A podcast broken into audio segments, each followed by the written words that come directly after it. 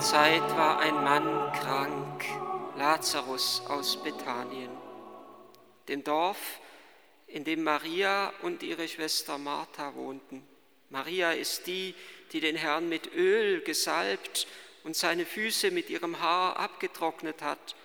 Deren Bruder Lazarus war krank. Daher sandten die Schwestern Jesus die Nachricht, Herr, dein Freund ist krank.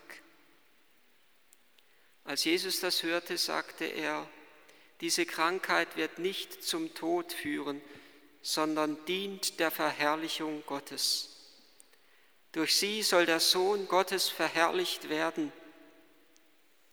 Denn Jesus liebte Martha, ihre Schwester und Lazarus.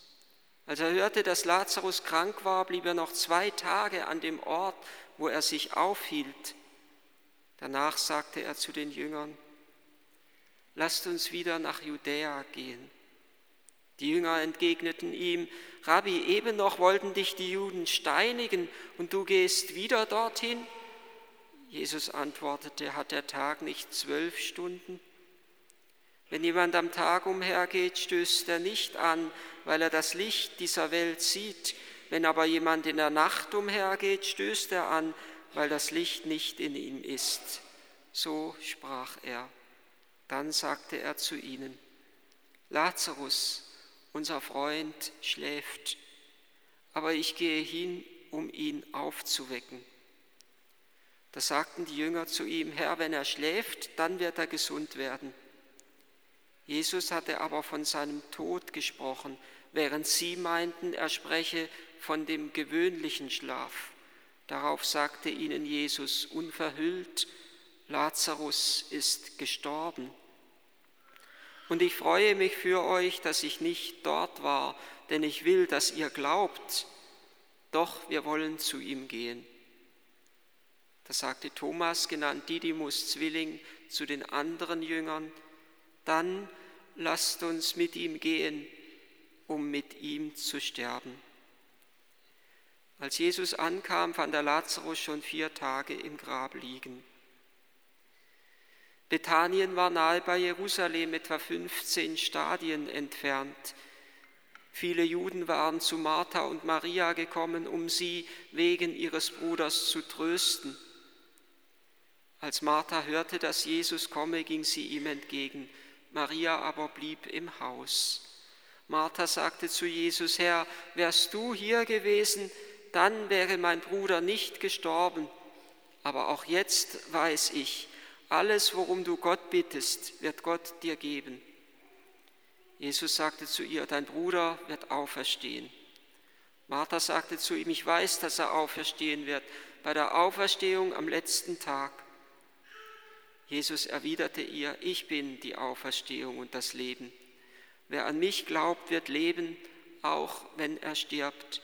Und jeder, der lebt und an mich glaubt, wird auch ewig nicht sterben. Glaubst du das? Martha antwortete ihm, ja Herr, ich glaube, dass du der Messias bist, der Sohn Gottes, der in die Welt kommen soll. Nach diesen Worten ging sie weg, rief heimlich ihre Schwester Maria und sagte zu ihr, der Meister ist da und lässt dich rufen. Als Maria das hörte, stand sie sofort auf und ging zu ihm. Denn Jesus war noch nicht in das Dorf gekommen, er war noch dort, wo er Martha getroffen hatte. Die Juden, die bei Maria im Haus waren und sie trösteten, sahen, dass sie plötzlich aufstand und hinausging da folgten sie ihr, weil sie meinten, sie gehe zum Grab, um dort zu weinen. Als Maria dorthin kam, wo Jesus war und ihn sah, fiel sie ihm zu Füßen und sagte zu ihm, Herr, wärst du hier gewesen, dann wäre mein Bruder nicht gestorben. Als Jesus sah, wie sie weinte, und wie auch die Juden weinten, die mit ihr gekommen waren, war er im Innersten erregt und erschüttert. Er sagte, wo habt ihr ihn bestattet? Sie antworteten ihm, Herr, komm und sieh. da weinte Jesus. Die Juden sagten, seht, wie lieb er ihn hatte. Einige aber sagten, wenn er dem Blinden die Augen geöffnet hat, hätte er dann nicht auch verhindern können, dass dieser hier starb? Da wurde Jesus wiederum innerlich erregt und er ging zum Grab. Es war eine Höhle, die mit einem Stein verschlossen war. Jesus sagte, nehmt den Stein weg. Martha, die Schwester des Verstorbenen, entgegnete ihm, Herr, er riecht aber schon, denn es ist bereits der vierte Tag. Jesus sagte zu ihr, habe ich dir nicht gesagt, wenn du glaubst, wirst du die Herrlichkeit Gottes sehen? Da nahmen sie den Stein weg. Jesus aber erhob seine Augen und sprach, Vater, ich danke dir, dass du mich erhört hast. Ich wusste, dass du mich immer erhörst, aber wegen der Menge, die um mich herum steht, habe ich es gesagt, denn sie sollen glauben, dass du mich gesandt hast. Nachdem er dies gesagt hatte, rief er mit lauter Stimme, Lazarus, komm heraus. Da kam der Verstorbene heraus. Seine Füße und Hände waren mit Binden umwickelt und sein Gesicht war mit einem Schweißtuch verhüllt. Jesus sagte zu ihnen, löst ihm die Binden und lasst ihn weggehen.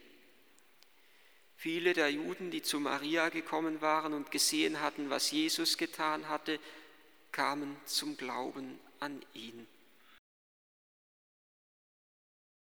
Es ist ein Geschehen, das ganze Evangelium, das voller innerer Dramatik ist.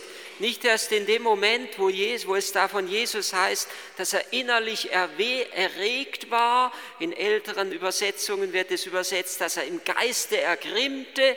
Man könnte sagen, er schnaubte auf. Aber wenn Gott aufschnaubt und schnauft und innerlich erregt ist, dann kommt selbst in dieser Erregung noch etwas vom Beben des Heiligen Geistes zum Ausdruck und der Geist Gottes teilt sich mit und der Geist ist es, der lebendig macht.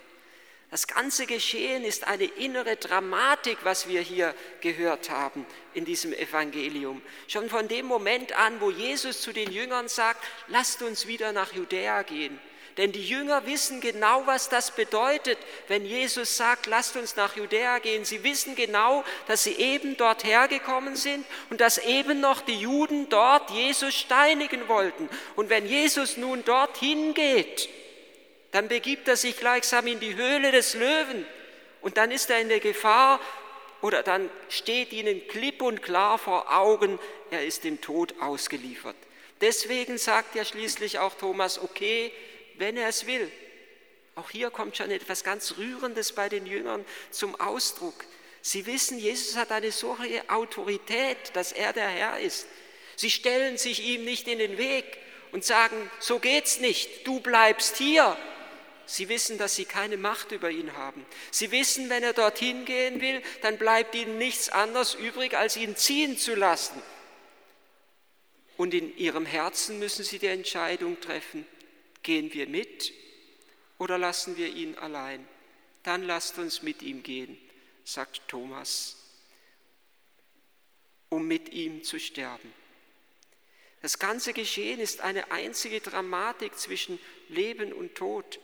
Lazarus ist gestorben, Jesus ist dem Tod ausgeliefert, die Jünger sind bereit, mit ihm in den Tod zu gehen. Das, was sich hier gegenüberstehen, ist Leben und Tod, wie es dann im Höhepunkt zum Ausdruck kommt, wo Christus vor Lazarus, vor dem Grab des verstorbenen Freundes steht und ruft, Lazarus, komm heraus, Tod und Leben, so werden wir singen, denn am Ostermorgen singen wir das, Tod und Leben, die kämpften unbegreiflichen Zweikampf des Lebensfürst, der starb, herrscht nun lebend.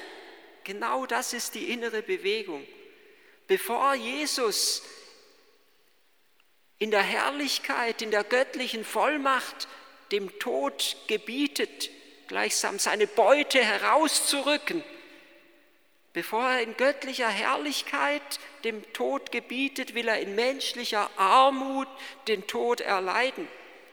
Und von dieser inneren Dynamik und von dieser inneren Bewegung kommt auch hier im Evangelium schon etwas zu, zum Ausdruck. Bevor er machtvoll gebietet, Lazarus kommt komm heraus, steht er vor dem Grab und weint. Diese Tränen Jesu sind für mich etwas vom Allererschütterndsten im ganzen Evangelium. Gott weint. So sehr liebt er den Menschen. Und wenn Jesus weint, dann ist er auch in diesen Tränen der Offenbarer des Vaters. Dann macht er das sichtbar hier auf der Erde, was der Vater im Himmel tut.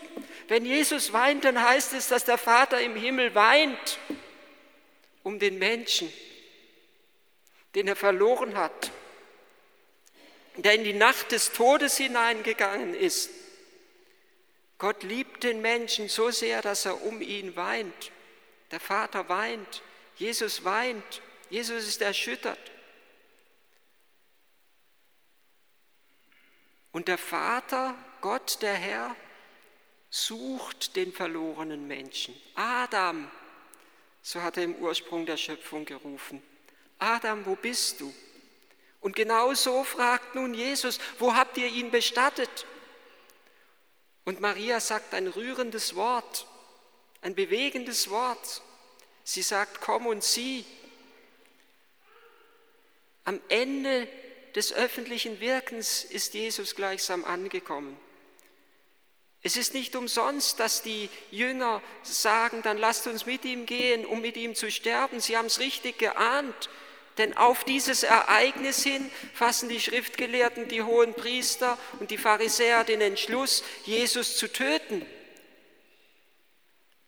Und so steht dieses Wort, komm und sieh, was Maria zu Jesus sagt, in einem spannungsreichen Kontrast zu diesem Komm und sieh, was Jesus einst gesagt hatte, ganz am Beginn seines öffentlichen Wirkens. Da waren die ersten Jünger mit zagen Schritten hinter Jesus hergegangen. Und sie haben ihn gefragt, Meister, wo wohnst du, wo bleibst du, wo bist du? Und Jesus hat zu ihnen gesagt, komm und sie kommt und seht. Jesus führt uns den Weg zum Leben. Und Maria, ausgerechnet eine Maria, die natürlich mit ihrem Namen auch an die Mutter, an die Gottesmutter erinnert. Maria führt Jesus ebenso und sie sagt, komm und sieh, Jesus führt uns zum Leben und Maria führt Jesus gleichsam in die Grabkammer hinein zu Lazarus, zu dem, der gestorben ist. Maria, die Mutterkirche, führt Jesus immer zu dem, was verwundet ist, was gelähmt ist, was blind ist, was dem Tod ausgeliefert ist, was die Gnade verloren hat. Sie nimmt Jesus gleichsam an der Hand und führt ihn dorthin. Er führt uns zum Leben, wir führen ihn in die Grabkammer und zwar sogar in einem doppelten Sinne. Wir führen ihn zu denen, die gleichsam dem Tod preisgegeben sind, die sich aus eigener Kraft nicht erwecken können. Und wir führen ihn in der Tat auch selber in den Tod, in den Tod am Kreuz hinein. Bevor Jesus machtvoll dem Tod gebietet, will er ihn gleichsam in der Ohnmacht unseres Menschseins erleiden. Er ist wahrer Gott, der dem Tod gebieten kann und wahrer Mensch, der den Tod erleiden kann und den Tod erleidet. Und er ruft nicht nur Lazarus aus dem Grab heraus, er hat davor ja schon Maria gerufen. Der Meister ist da, sagt Martha zu Maria, und er lässt dich rufen.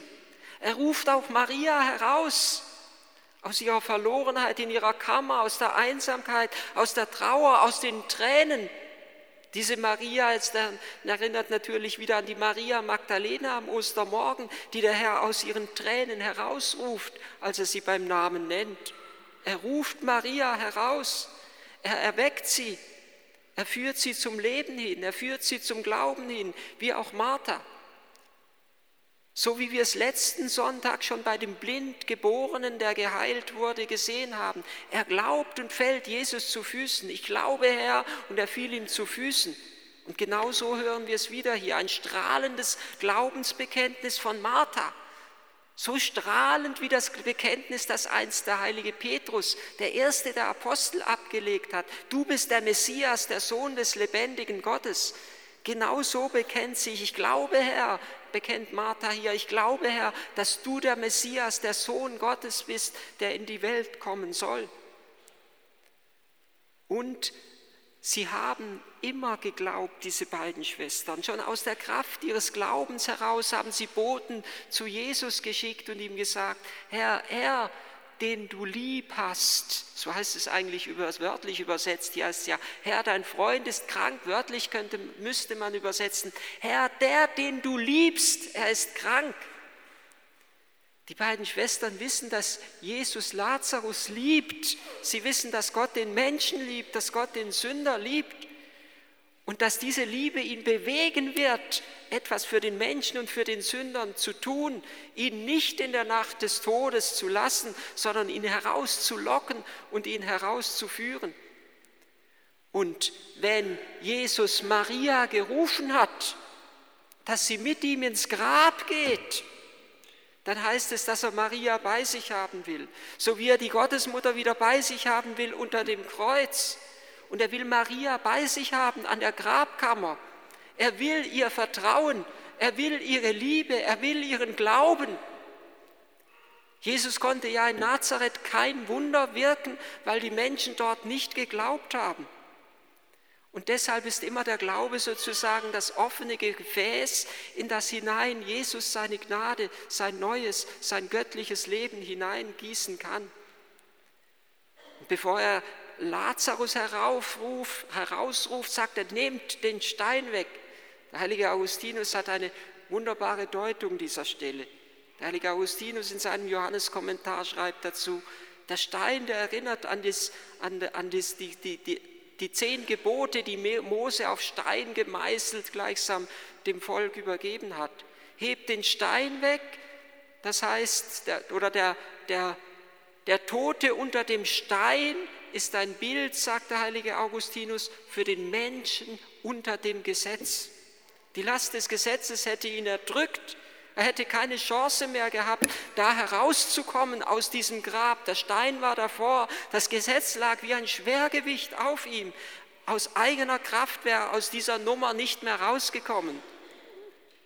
Hebt den Stein weg heißt, so sagt Augustinus, hebt das Gesetz weg und verkündet die Gnade.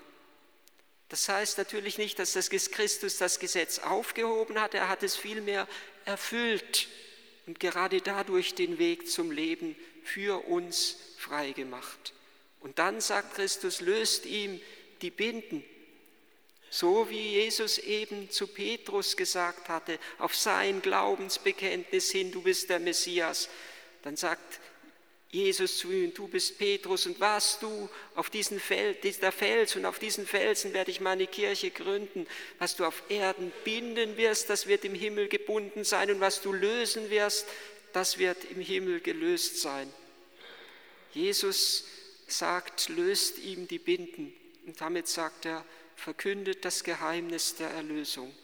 Glaubt an den Erlöser und tragt dieses neue Leben, das er gebracht hat, zu den Menschen, dass sie frei werden von ihren unguten Bindungen und dass sie in der Freiheit der Kinder Gottes leben können und dass sie nicht erdrückt werden, sondern frei sind, wie Jesus einst zu den Pharisäern sagten, sie sind es, die den Menschen schwere Lasten auferlegen, selber aber wollen sie keinen Finger dafür krümmen. Doch mein Joch, sagt Jesus, drückt nicht und meine Last ist leicht. Er selber hat die größte Last getragen, das Kreuz, um uns in die Freiheit der Kinder Gottes zu führen.